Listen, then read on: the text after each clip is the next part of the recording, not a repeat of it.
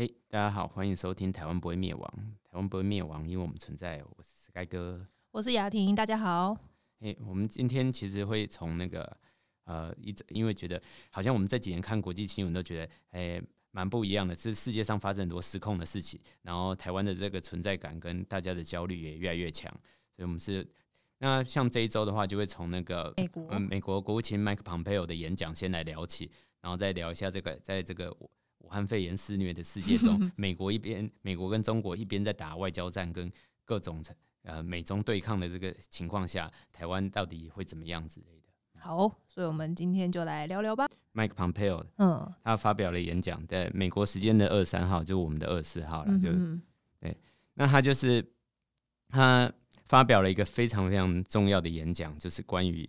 那这个演讲是一个一系列的演讲，这样就很像一个连续的座谈，这样它是有连续四场。那这个第四场它是最重要的，然后它就叫做那个共产党的中国跟自由世界未来，就 Communist China and the Free World's Future。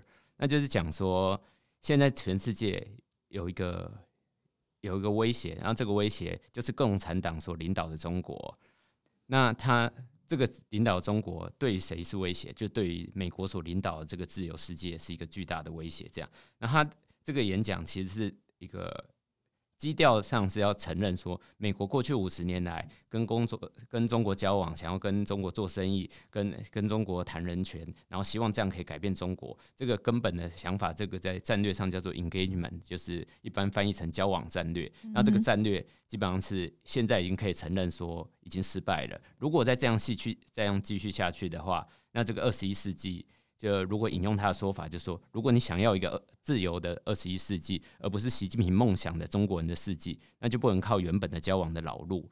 那你不，你如果靠这个老路的话，那二十一世纪就会是中国人的世纪。那我们就必须按中国共产党所设定的游戏规则来生活。所以他讲的呃，二十一世纪是中国人世纪，其实指的应该是说共产党所领导中国的。对对对，嗯哼，这个是诶，每一个关键就是。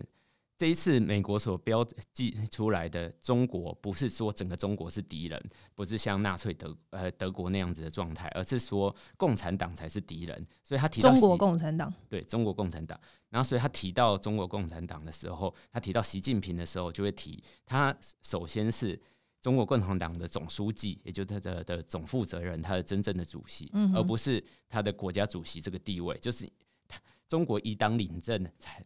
才是真正的问题所在。中国人民不是美国的人的敌人，但是中国共产党的统治下的是。那过去它它里面讲到说，就你刚刚也有提到，过去五十年来的这个美国跟呃中国的这个交往嘞，它它大概是一个什么样状况？就是说，为什么他们现在决定认为这个是一个错误的路线？就跟中国交往的意思，就是说。大家要跟中国人，大家都知道说，中国人实行独独裁统治、一党专政，然后甚至有文化大革命。他还一九八九年还镇压那个天天安门六四事件，还镇压学生，就做了很多在自由世界中是不可以被容忍、不可以被接受的事情。那为那大家有认为说，有世界上有两个方法来解决，一个是消灭中国，一个是改变中国。就是说，如果我们觉得他对世界上的人权跟自由是威胁的话，跟消灭中国不太可能。突然就去这样做，这样了。对，那中国也并没有，呃，真的要跳出来去进行世界大战，所以还不到那个程度。所以大家都想要改变中国。所以中国在过去是没有透露出想要侵略其他国家的意图吗？诶，没有，他就是中国以前的做法策略叫做韬光养晦，就是在邓小平时代的时候，就基本上就是说，哎。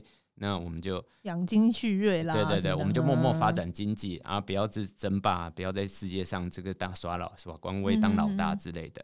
但是到习近平之后，他讲讲法国也这样讲，说中国人爱好和平，但是他却在很多地方开始做了很多这个军事化行为。他在南海军事化之类的，然后他在他一带一路吗？算这算一带一路不太算，但他有一些。接近的目的，他租借一些国家的军港，开始把中国的军队放到全世界的其他地方去。但是比较大的明显就是说，他在新疆盖的集中营，这是由德国学者在这两年才证实、才发现的。说一直以来都传言新疆人会神秘的消失在一些神秘的设施，好像不是不叫监狱的监狱里面，常年来都有几十年来，那个维吾尔族人都有在。那个都在世界上散播这个消息，就说他们有一些亲戚会神秘的消失。但是这两年终于有德国学者在跟美国间谍卫星已经证实了，说集中营真的就在那里，真的存在。然后到后来他们就承认啦，他还让 BBC 去专访，说我们都是自愿的，这。现在就开始变成这样的，就说没有强迫劳动，大家都是自愿来改革自己的心灵，其实是一个修行类的 职业训练所。所以，所以可以从中国的这个近年来，尤其是习近平以来的这些种种的行为，所以美国就觉得说，哦，好像改变中国是不太可行的吗？就是改变中国是一定要做到的事情，可是用交往的方式，就是跟中国人讲道理，跟中国人做生意，他们不会民主化的啦，他不会，他不会因为这样变得尊重人权，但是会有人赚到钱呐。那过去他们为什么会有这样子的幻想？就是觉得说，哎，我只要跟你好好做生意，你就会被我潜移默化的感染嘛？是这个这个感觉吗？对啊，对啊，就是真的是这样想啊，就是说，只要先经济自由，接下来就会政治自由，就会民主化。没有吗？那显然没有啊。嗯嗯嗯嗯。对啊，但这个世界，呃，不知道这个有有。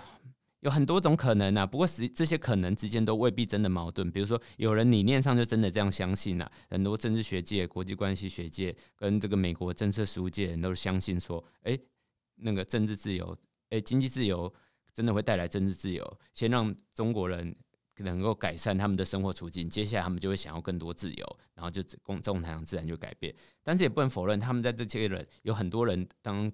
顾问公司得到很巨大的毅力，就以那个季新吉为最大的例子，他是推动那个尼克森去改变这个中国政策最重要的一个国际关系大师，这样子。但他同时也是中国人民的老朋友，在中他的顾问公司收了中国共产党非常多钱。哦，就是 他就既推行这个，他既是理论大师，同时也是顾问公司老板，对，他就跟中国跟美国两边收钱，就创造了这个史上最大的生意。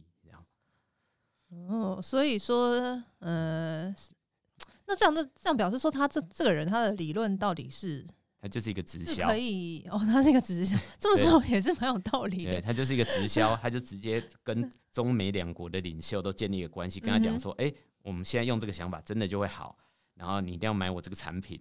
然后这个产品就是推售中美中美共中美共同建立的关系，可以促进和平，跟避免中美这两个大国最终的冲突。因为冲突陷入战争的话，对于双方都是很巨大的压力。那为了避免这个，然后就顺便跟大家收一点钱，这样子。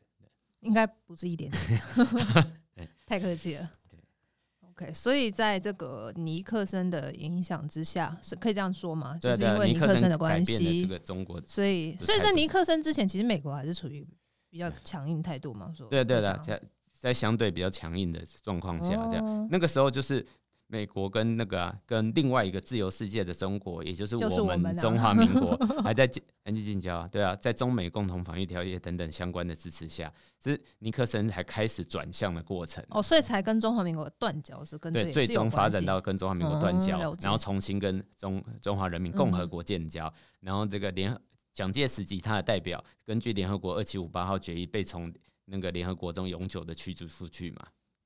那再回来讲到现在，好了，所以呃，就这几天这个演讲的内容来看，所以他们现在就是舍弃了这个不切实际的幻想，所以他们现在想要干嘛？想要跟中国断交嘛？然后跟台湾建交嘛？还是怎么样？这个具体的行为就是从看，就是说啊，一个啊，嗯。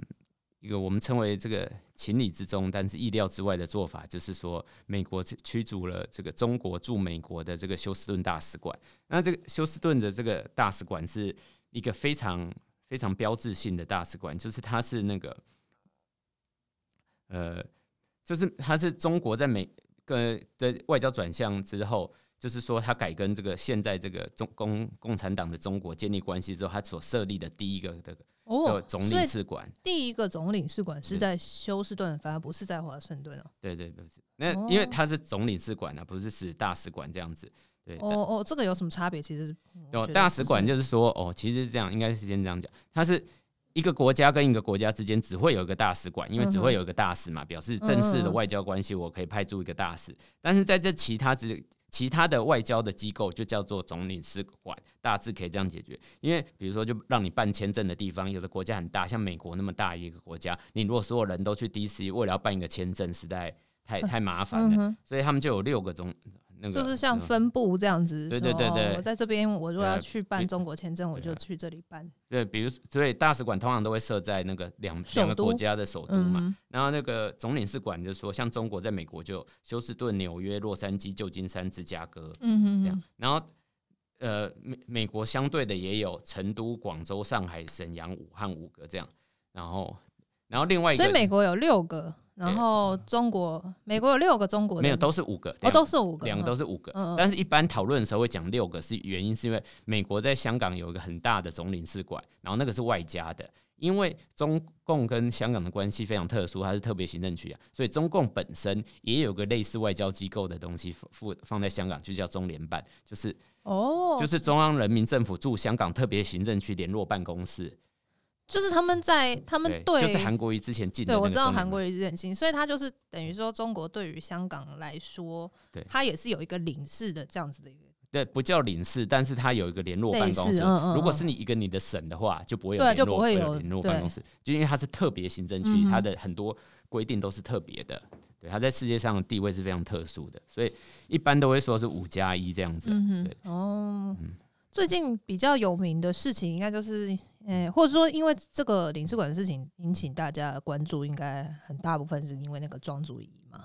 对啊，就是哦，这个就对，就是庄主仪，他是那个厨房里的人类学家，原本在美国念人类学博士，回台湾的时候刚好遇到了那个他的一个美国外交官，然后他们就就结婚了这样子，然后结婚这个之后，这个外交官，这个外交官就被派驻到里城，他的中文名字叫这个林杰伟，他的军 Milanax。他是说，他就在脸书上刚好抱怨说，就是因为原本这个林杰伟他的这个派任的期间到七月底，然后他就在脸书上抱怨说啊，这个因为他因为为了躲避疫情的关系，他就带两个小孩早就回美国了，这样子年初的时候就回美国，然后因为想说那个她老公到七月底从就要从成都回来，然后他们就可以在美国重新团聚了这样子，结果他突然接到那个大使的指示说他必须留下来，那在从这个过程中，我们就立刻就发现了，就是说。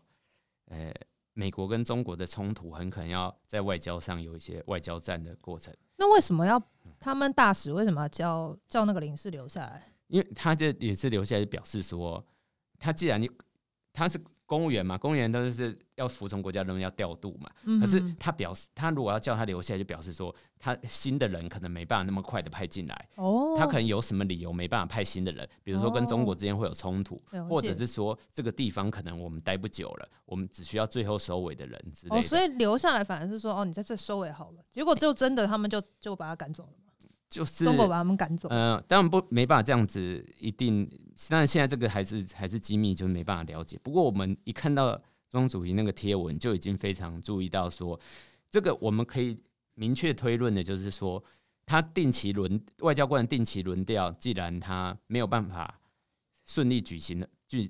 运作的话，就表示他现在发生了异常轮调状况。因为异常轮调就表示外交关系上有某种问题。那这个某种问题在平常很有可能只是某种官僚作业的一问题之类的，比如说刚好找不到人啊，或怎样。因为毕竟这还是还是政公务机关嘛，有很多官僚性的问题。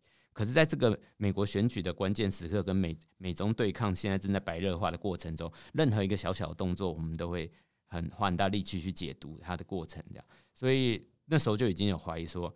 很有可能，有可能美国跟中国之间会发生什么事？因为他是先七月二十一号先发这个贴文这样子。你说庄祖仪吗？七月二十一号，台湾时间七月二十一号，他在微信上发的吗？那个他在微博跟脸书，微博啊，跟跟脸书都同时发，因为他就是被称为说那个最有名的这个美国外交官夫人，就是他在。微博上也很红的，对啊，他好像很红哎，中国人好像很爱他，台湾也蛮爱的，我我也都会看呢。你也会看哦？对啊，就看他，他好像做菜做菜感觉很疗愈，好想吃，每次都很爱看。对啊，因为他有五十几万发了，哇，好厉害，他超红的，对，所以然后他的老公又是驻成美国驻成都的总领事，然后他是到那个美国，应该是在台湾时间的七月二十二号星期三上午五点才宣布说要驻。那个要中国撤除休斯顿总领事馆，所以她大概在一天之前，所哦，以她就知道要没有，她就只知道她老公被延长任期嗯嗯，对对对，所以然后她那那个时候才开始进行七十二小时的这个外交战，所以在那个之前我们就发现有点问题。就这个所谓的外交战，就是美国说哦我要撤嗯撤休斯顿，然后中国就说好，那撤成都是这样吗？对对对，他基本上是美当美国要求要撤一个总领事馆的时候，撤休斯顿的时候，其实就已经基本上就等于逼迫中国也要撤一个，因为通常总领事馆的设置通常都是对等原则。就五个五个、啊，对，你在你的国家可以设几嗯个设几个，除非你的国家的量体大小差距很大啦。嗯哼，就比如说我们在美国就有很多个这嗯，总领事馆，忘记具体几个，但反正我记得到处都有啊，真的洛杉矶啊、洛处啊，然后纽约啊的一大堆。可是美国在台湾就不会有那么多，因为台湾领土没有那么大，没必就只要。一个就好了。没有，就是台北跟高雄。哦，是有两个哦，对对，像高雄的处长欧宇修，他最近就要离任。高雄分处的处长哦欧宇修，他最近就要离任了。他就还拍一个台语的台湾旅游介绍影片，说哦是他会很哦，他台语超强。哎，我都不知道台湾有两个，因为我都一直 以为只有一个，只有台北台北那个嘛哦，对对，其实有戒备森严那个。对对，台北那个特地盖了一个富丽堂皇的新大楼，，在一个郊区，对对，这个新大楼其实也是很厉害的一个东西，就是说那个因为没有人真的知道里面到底有什么东西，那、因为美军的他们经历过那个有些在中东有好几个这个大使馆曾经被围困或被、哦。被恐怖攻击啊，或者被那个民兵攻击之类的，所以就是他们都会。这个很都会防恐攻啊，就是铜墙铁壁，然后而且会防防炸，就是抗炸，然后还防电磁波攻击啊，防讯号外泄啊，什么什么你想到的防全部都防了。所以据说它的造价就是一瓶可能都要几百万以上，哇！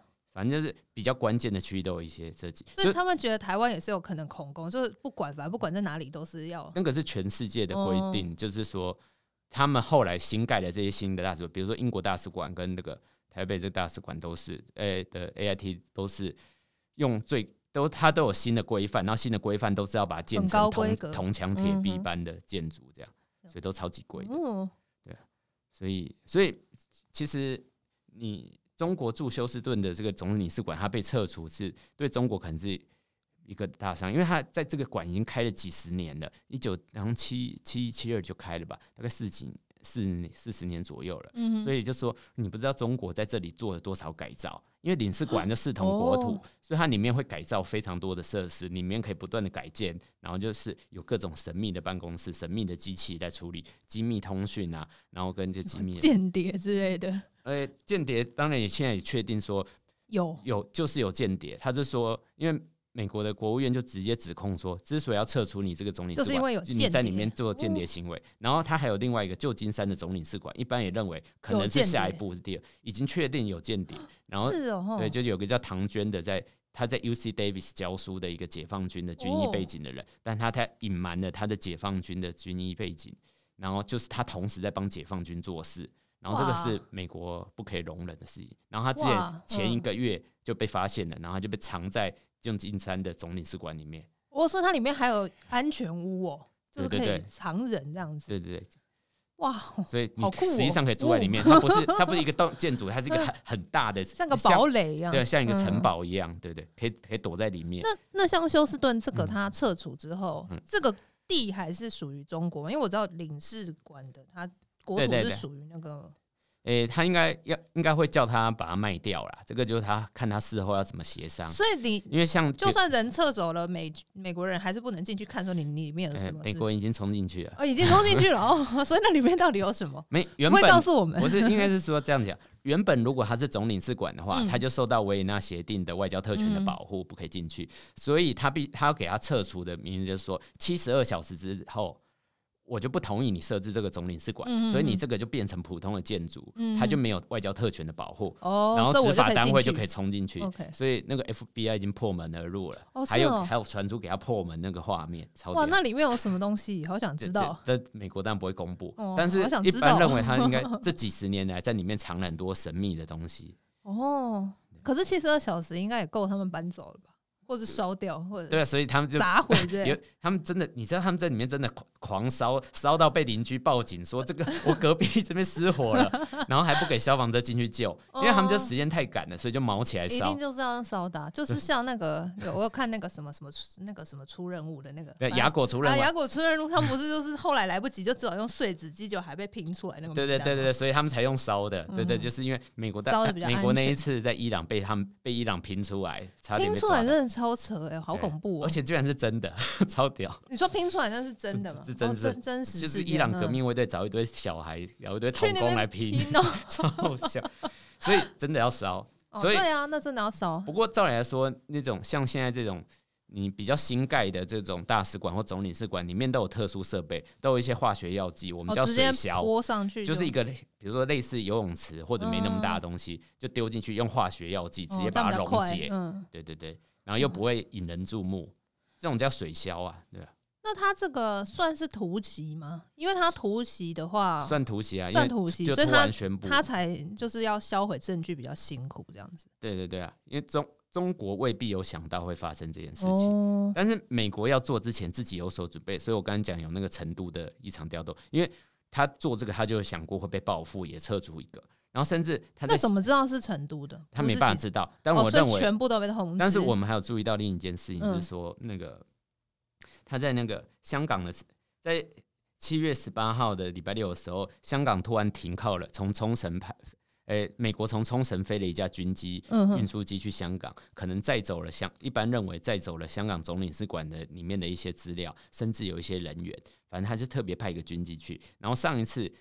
他派飞军机去香港已经是好几年前了，哦，所以一般他一做这件事情的时候，大家也在关注说，到底香港那边发生什么事了？他为什么要突然派一个军机去，要把某种某些资料或人员带走？可是他做这件事的时候，其实中国也知道啊，中国不不可能不知道说他开了一个飞机过去啊。对对，这中国也允许这样。哦，他有允许。对对，因为你你不太也不能不不不允许啊，又没什么那个。也是有可能不允许，但只是就是说，中国看呐。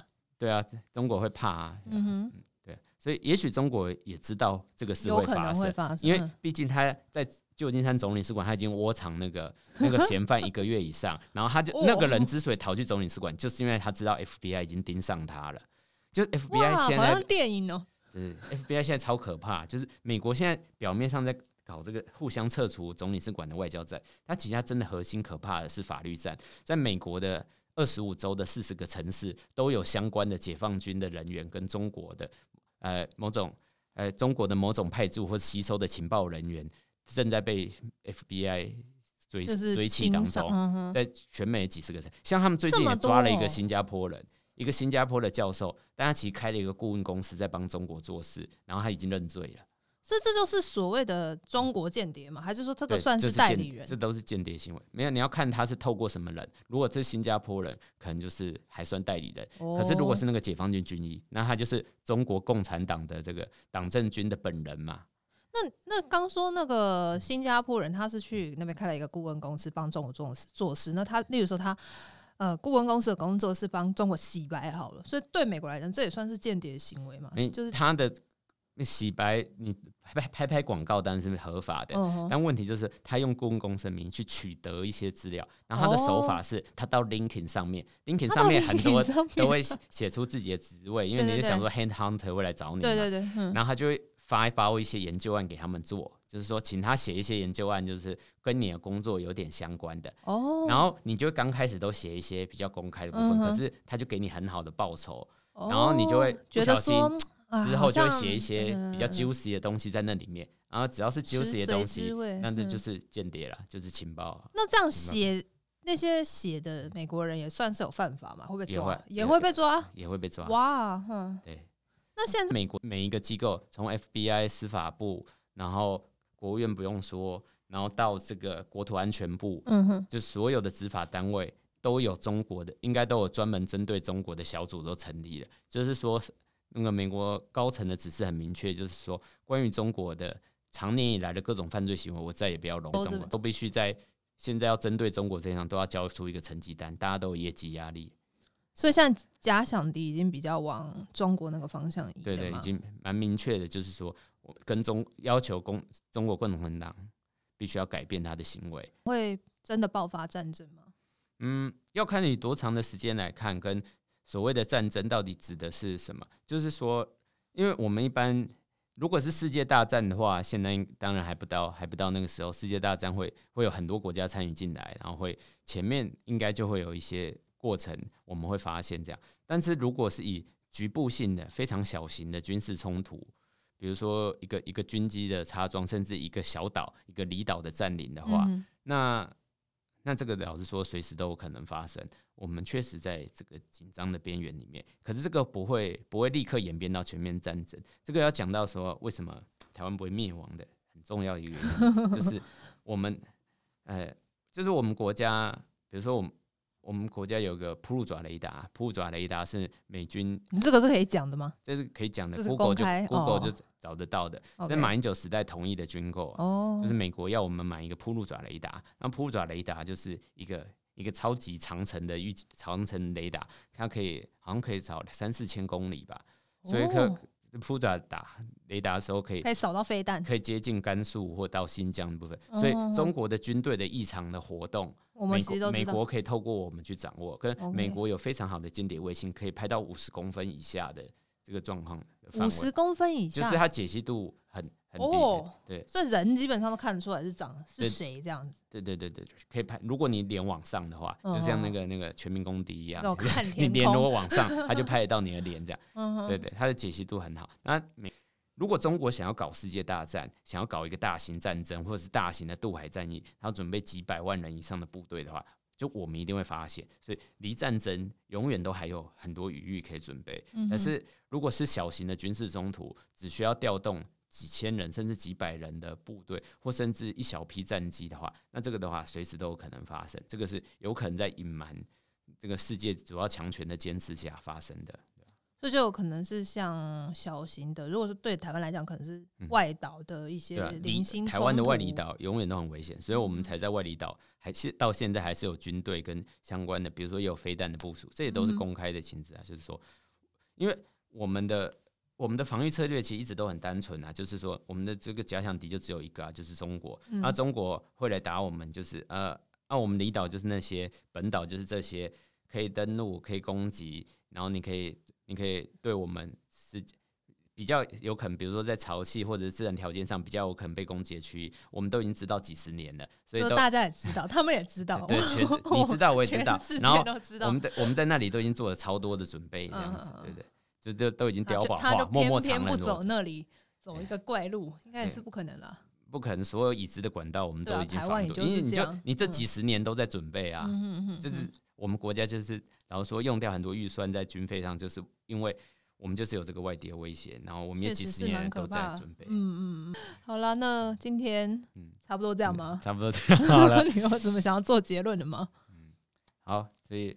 有没有？我们最后还是非常正向乐观，一个 传达台湾不会灭亡的想法，因为我们非常安全的、很认真的生活在这个岛屿上。嗯谢谢大家收听 Sky 哥跟雅婷的节目，谢谢大家，好，我们下回再见，谢谢，啊，拜拜，拜拜。